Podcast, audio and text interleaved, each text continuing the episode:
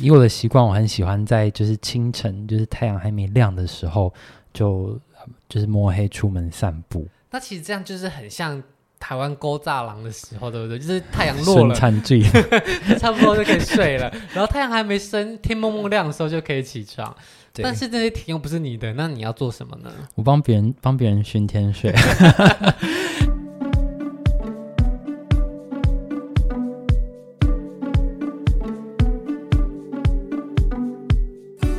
假期，又想逃离都市，好好放松吗？不用机票飞出国门，就搭乘火车到东部好好放松吧。准备好轻装，到池上来趟轻松的小旅行，慢下自己的脚步，享受台东的悠闲步调吧。大家好，我是主持人炫。那我们接续上周的池上之旅，我们要继续邀请 Ken 来带我们走向池上的美好哦。那吃完晚餐之后呢，大家应该都会想要吃一点。甜的东西吧，对不对？对，吃完咸的就想吃甜的，还是你又想喝酒？没有没有，在那个地方健康一点。好，那附近有没有什么甜食好吃的呢？嗯，其实，在大陆上有一间很著名的甜食店，叫做甜味家，那也是蒋勋的爱店哦。所以当时你也是慕蒋勋之名而去的吗？呃，其实不是，因为那一家店我在大概几年前的时候就曾经去过一次。那一次我也是到池上，不过那一次火车到了池上已经是晚上了。我吃饱饭后刚好路过那家店，那我看到杏仁茶，嗯、因为我本身就是杏仁的爱好者。嗯，我说：“哎，有杏仁茶，我一定要去喝喝看。”嗯，然后我就走进去，我就说：“呃，我要一杯杏仁茶。”嗯，店家就回我说：“哎，刚好卖完了，最后一杯不成一杯。”哎，我说：“是哦。”然后他就说，还是请你喝。那说真的吗？我说好。然后我就得到一杯免费的半杯杏仁茶。嗯，然后觉得哇，这里怎么？这么让人的喜悦，就是还可以喝到免费的杏仁茶，店家怎么这么亲切？那最后我要离开的时候，就是有点不好意思，我还是要跟他买别的东西，就是带走，哦、就是意思意思给人家消费一下。所以我就对这家店特别有印象。那他的杏仁茶喝起来是好喝的吗？嗯，算是还蛮浓郁的，但不会过度的，就是像有些杏仁茶可能有些会很甜，或是香的很特别，它没有，它就是很清清淡淡那种杏仁的那种很朴实的味道，而且蛮浓郁的。嗯，嗯，然后呃，有冷的跟热的。那上一次去我喝热的，热的还可以加那个芝麻粉在上面，我觉得那个味道还蛮特别。那它还有提供什么样的点心？呃，它除了是杏仁茶之外，还有卖一些呃红茶饮料啊，或者是刨冰。那我猜它应该是客家人开的店。其实关山池上一带还蛮多客家人聚集的哦，你知道吗？我不知道啊，跟你同一个族群。好，那它还有卖客家的点心，像是草果。你有吃过吗？炒果，草蛙粿是哦，还是台东客家人好吧？吃的跟西部客家人还有一个我觉得很特别，就是很真的很少，就是在我们闽南族群很很少吃到，叫做牛文水哦，这个我知道。好，牛文水我吃起来其实就是就是马吉沾糖这样子，但我觉得这个名字很特别，你知道它的名字怎么来的吗？我特别上网查了一下。怎么办？我不知道我说的是不是真的。你好，你说说看。因为苗栗现在有很多观光的地方，比方说南庄，他们也会有很多这种客家店。客家店对，那它其实就是捣好的马吉，然后泡在黑糖糖水里面。对对对。然后好像说就像是看起来就像是牛在水里面玩的样子。对，我查到也是这样。这时候我觉得，嗯，马吉像牛，黑糖像水，然后 OK，好吧。我觉得这很有诗意耶。你看，一一头水牛走在田里，然后它可能啊很热，下去玩水，它可能半只身体泡在水里，然后就只有它的头跟背脊拱出来在水面上，就真的很像是那个马吉一坨两坨，然后就泡在那个姜汁黑糖里，很有意境诶。我觉得就是。客家人某种程度还蛮诗情画意的，青耕雨读。对，所以牛文水其实客语的意思就是牛丸水哦。反正它就是一个很传统的客家点心。那除了那个就是白色的麻糬泡在这个黑糖浆汁里面，它上面还撒上了一些花生碎跟芝麻，对对对，我觉得味道真的很特别。有时候我们到京都吃这个呃团子，有没有可能是单纯就是酱油跟这个团子，就觉得嗯。软软腻腻的，可是我觉得这个牛文水特别，它还撒上了芝麻的香跟花生碎的那个口感，整个就是吃起来感觉就特别丰富。而且它的黑糖好像还是有一点点姜汁，对，姜汁黑糖，所以很整个很缤纷的感觉。它的口感跟它的味道都是很有层次啊。嗯、不过我个人觉得，对于一个不爱吃甜点的人，一整份会有一点太负担，因为毕竟那头牛在那个黑糖有蛮大一坨的哦，所以如果一个人要吃的话，可能要确定一下那个分量。嗯、如果一群人一起分食的话，其实风味非常的特殊哦，也有很有传统客家风情。大家一群人玩的话，可以试试看。对，好，那吃完甜点之后呢，大家应该要准备回去休息，毕竟这里是台东。对，不不走路一下消耗一下吗？好。嗯，那我们上一次我住的民宿是一间我觉得还蛮特别的民宿，叫做枫宿。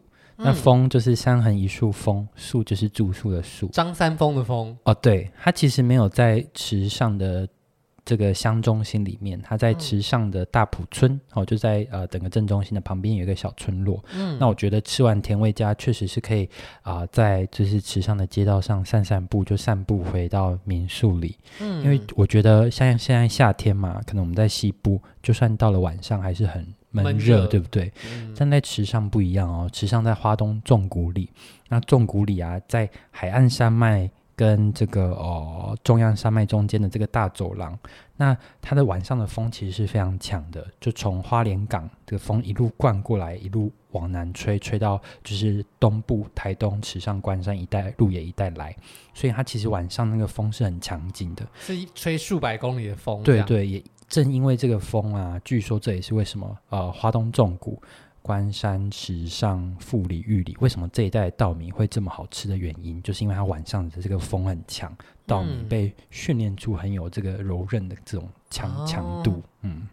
所以在这个时候，不管什么季节，可能冬天会有点太冷了。但如果是夏天的话，嗯、傍晚走在这个小道上是非常的很舒服的。服嗯，好，那大家散散步就可以到这间枫宿民宿。对，好，那这间民宿它的外形长的样子是不是也是很特别？对，它外形是一个整个么字形白色的一个呃建筑构造，而且它是纯白色的。对，老实说，在呃池上乡这样的一个呃比较古朴的乡镇里，它的建筑外观是非常显眼的。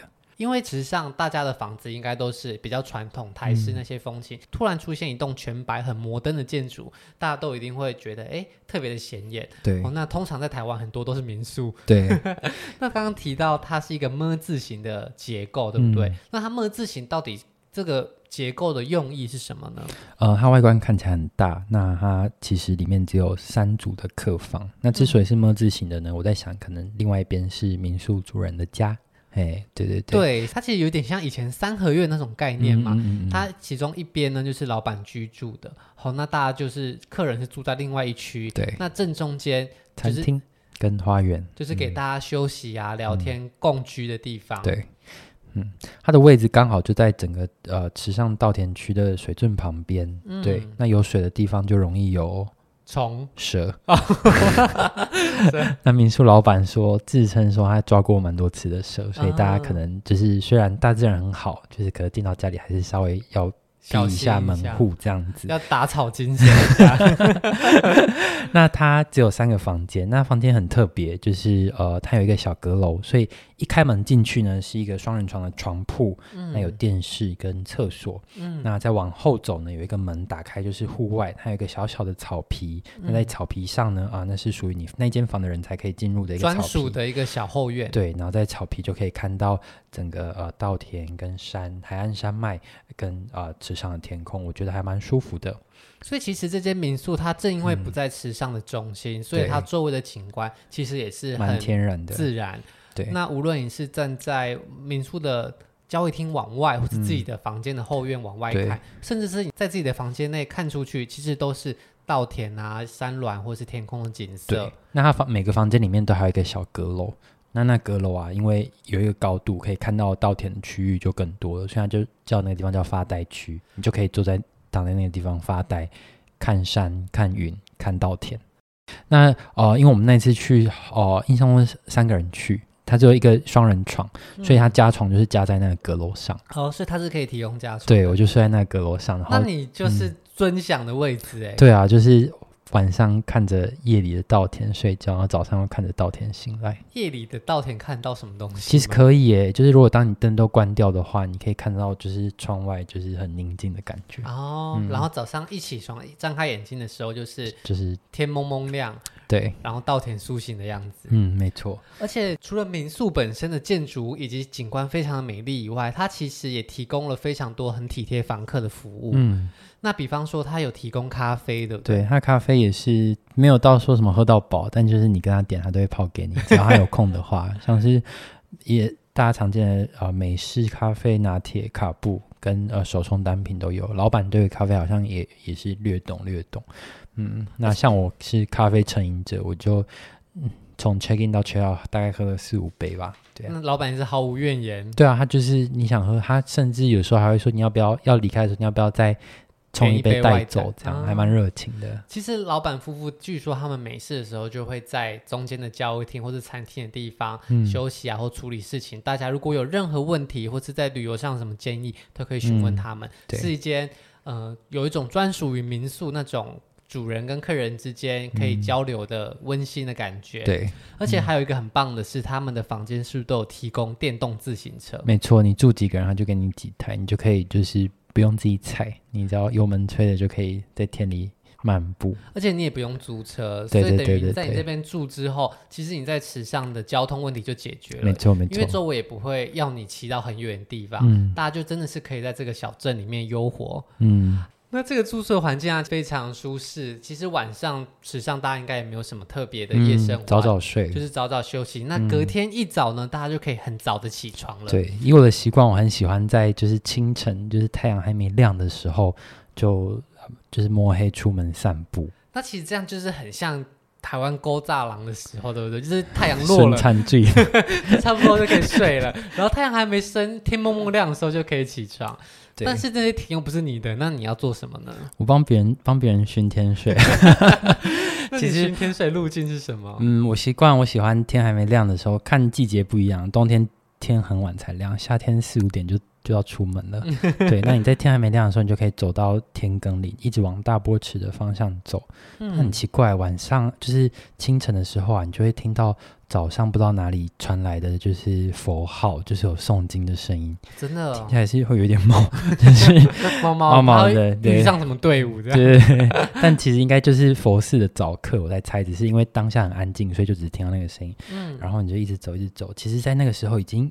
会看到稀疏的人烟在运动了，也，也都是老人，而且你可以是人烟，而且你可以看到田里面啊，真的有人在就是损餐罪，在工作，就是也没有工作，就是损餐罪啊，巡田水，就是走来走去，就是去。看一下他的田，像你一样。然后走到大波池的时候啊，我觉得为什么要那么早到大波池呢？因为那个时候你会觉得好像呃大家都还没醒的感觉，然后山很安静，然后水面也很平，然后那个云好像也暂时。云朵很像，哎，云朵好像，哎，暂时不营业休息中，就挂在山腰上，然后你就可以看到整个湖面很宁静，有一点倒影，然后整个天微微亮，就是有一点蓝紫色的那种感觉，真的你会觉得好像当下仿佛都是静止的，就很安静的那种祥和感。其实，在湖边清晨的时候，那种雾气要散不散的时候，嗯，总是会让人觉得好像误入了什么样的仙境。对对对。那这种幽静的气氛，其实一到了中午，观游客进来之后就没有了，就都完全没有了。嗯，所以你在这样的时刻，既然你住在了池上，你有机会感受。清晨的这份宁静的话，其实也是很推荐大家去走走看看，对不对？没错，没错。哦，那除了在清晨的散步以外，大波池是池上非常著名的观光景点，它也有很多很多的活动可以做。比方说，也会有人在上面划独木舟啊、脚踏船或是 SUP 等等，都可以在大波池上完成。所以，如果今天呃你喜欢水上活动的人，也可以在白天的时段去那边，然后也会有很多不一样的。活动可以选择哦。那除了这些湖面本身的景点以外啊，曾经在此上举办的很多艺术季，有一些大型的装置艺术也会放在湖边，嗯、让大家可以拍照。所以如果散步的时候你绕着湖边经过了这些装置艺术，不妨也可以跟这些景点拍拍照。那你觉得大坡池跟博朗大道这两个景点来说，你有没有比较偏好哪一个？我觉得还好，一个就是看田，一个就是看水。那基本上，如果去那边，我觉得它是到了池上必访的两个很经典的景点，不管你是第一次去，或是你已经去了好几次，嗯、通常都会去那边走走晃晃，感受一下那个就是田田园的气氛。嗯，所以两个的景色是蛮不同的啦，不过都是田园派的。嗯，哦，所以如果到池上，两边都不要错过了。哦，那在大波池散完步之后呢，大家就可以慢慢走回自己的民宿了。那这一趟路程呢，其实从民宿走到大波池大概要半个小时。好，那如果你要在池旁边散个步啊，或者是再绕更远一点点，那这个行程大概就是会散步一到两个小时。对，如果你清晨四五点出发的时候，这时候回到民宿大概就已经将近七点了。对，那民宿附近有没有什么景点或是好吃的早餐店？走回来七点就可以迎接大池豆皮店的开门。你就可以先呃吃个大池豆皮，配个豆浆再回去。大池豆皮其实也是池上一个非常热门的小吃店哦。对，那他卖的东西呢，有豆包、豆浆、豆花，而且它其实是一大早现做的。嗯，它就是一大早，是不是他们的豆皮豆浆制作就是在这个豆浆店的后面，然后大家可以看到他们制作的样子。对，你推门进去结账的时候，你就可以看后面几个人在做豆皮，然后就很多。豆浆的这个呃池子，然后他们就把豆皮捞起来，就挂在竹竿上，然后一整排就很像在晒毛巾一样，然后很壮观，就是晒成一片一片的。对对对，晒完之后就是倒你的盘子上，他们会煎过，它那个豆皮之后，它就会折成豆包，然后煎完才会端到盘子上，所以那个整个非常新鲜，然后煎的脆脆的，那个口感真的非常好，而且豆香味蛮浓的。它好像煎过之后就会有点外酥内软的感觉，而且他们煮豆浆的时候好像也是用柴火去煮的。对对对，所以那个豆皮也会带着一点点柴香的味道。嗯、哦，那其实加辣或者沾着一些配料吃都是非常好吃，也是很多人喜欢的小吃。我如果经过，我通常都会吃。我觉得豆皮还不错，然后豆浆跟豆花就就是不通。但豆皮真的还还蛮好吃的。不过它豆皮其实也是限量的哦，如果过了早上十点之后，嗯，好像豆皮就不会再提供这个选项了。对，而且它因为以前它真的没有那么就是这么热门，你只要去买就会有。那一样到了近几年，因为就是网络名声流传广播，所以那里人总是超多的。所以我喜欢就是早上清晨散步完，刚好七点一开门就吃，然后人潮还没涌入的时候吃完就。离开就很刚好，嗯，所以这真的是一个很刚好的行程啦，嗯。大家可以在它一开门的时候，最安静的时候，也不用排队，就可以享用到刚出炉的柴烧的煎豆包。没错，哦，那这个也是非常限量的，所以如果你太晚去就没有喽。一早去当然是最好的。没错。那吃完这个豆皮店之后，应该转个弯就回到了民宿。回民宿，把还没起床的室友叫起来。民宿本身有早餐吗？那当然有早餐，那就是很简单的西式早餐。那它的面包好像是自己做的，我觉得蛮好吃的。嗯，对对对。所以你吃了豆皮之后，又再吃一份早餐，当然没问题。运动量这么大，散了一个小时的步，可以吃两份早餐。那吃完早餐之后呢？这个行程也将近到尾声啦，因为两天一夜的小旅行，应该也是要收收心了。够了，骑很多脚踏车跟走很多路。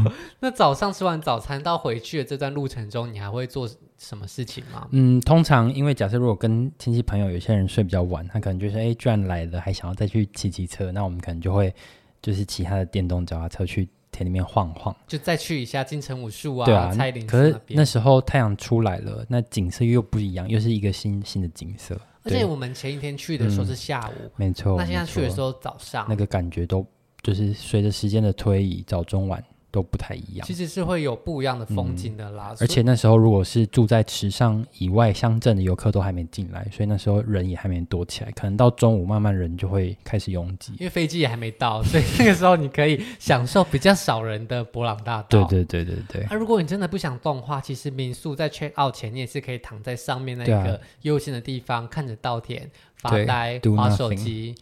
看书到东部放空，其实什么事都不用做就很舒服，就不一定要把行程排这么满。对对对对对，甚至如果你早上太早起床，想要趁现在补个眠也是可以，也是可以。对，那大家就是可以自由利用这一段空闲的时间。对，那通常我 check out 之后，我就会就是准备去火车站候车。嗯。那候车的时候，有时候你可能买的票。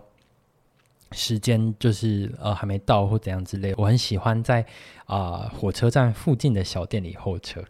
火车站附近有什么样的店家？呃，很有名的大概就是那个便当店。那有一家我很常去的，就是米贝果店。哦，它叫做 Bike 的 coffee。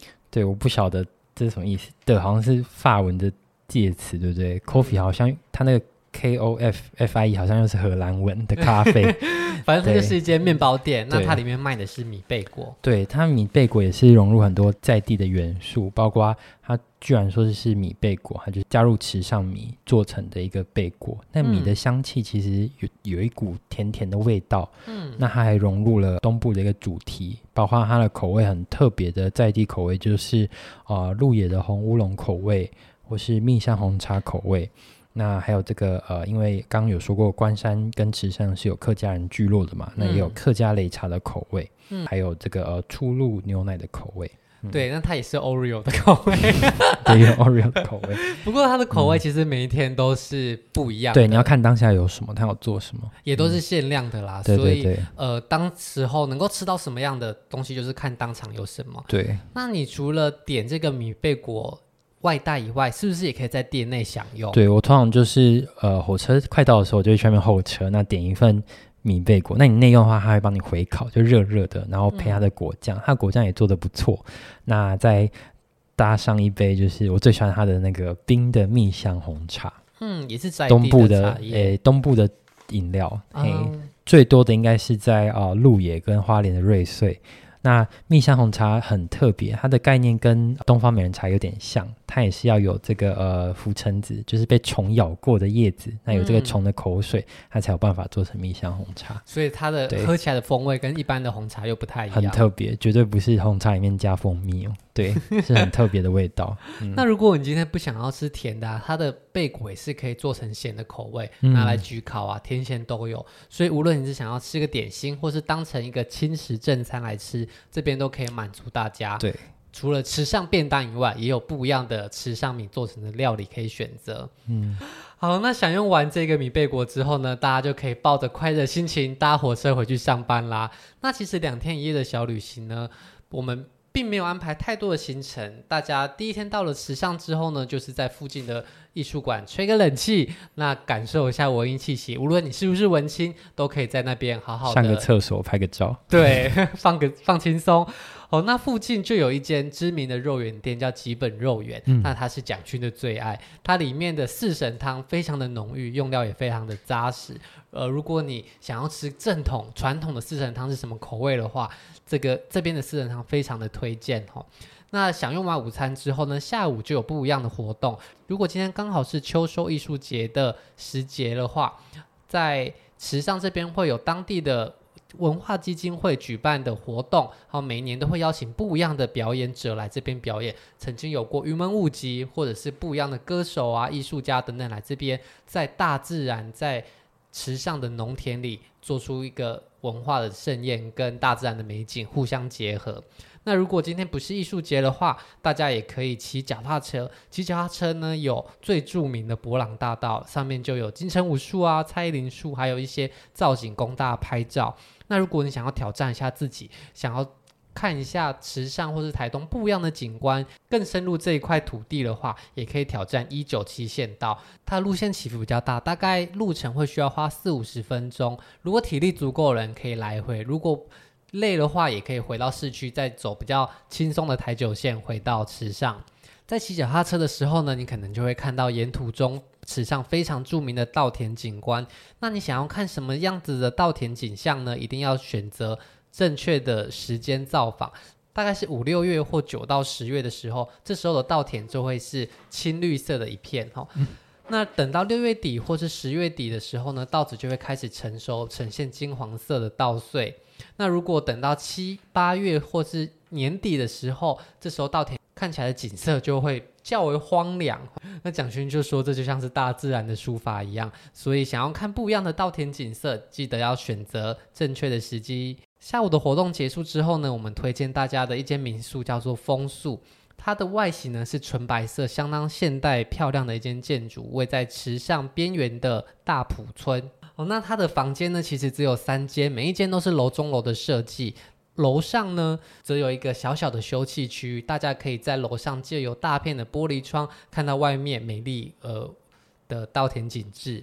第二天起床之后呢，推荐大家在太阳升起之前就赶紧起床，慢慢的在田间散步，走到大波池，可以看到大波池在清晨的时候没有人，呃，雾气飘渺的时候，那种像在仙境一样的感觉。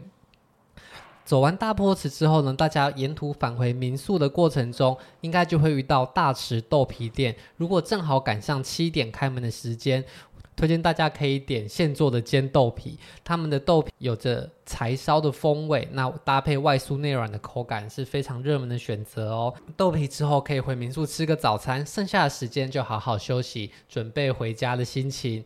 那回家前，如果在火车站候车的时候，也可以在附近的面包店叫做 Bike the Coffee 享用当地著名的米贝果。这里的贝果是用池上米做的，还会有不一样搭配在地食材的口味。大家无论要内用或者是外带回家，都非常的适合哦。好啦，谢谢大家今天的参与，我们也也谢谢 Ken 带我们分享台东的两天一夜小旅行行程。那如果你也喜欢这样子的旅行行程的话，也可以让我们知道哦。好，那我们就下周见啦，拜拜，拜拜。如果喜欢今天的节目，现在赶快拿起你的手机，在 Apple Podcast 或 Spotify、KKBox。按下追踪关注频道，才不会错过每周最新的节目哦。还有，打开 IG 追踪旅行无用良药，每天提供你新的旅游选择和节目补充资料。我们下星期见，拜拜。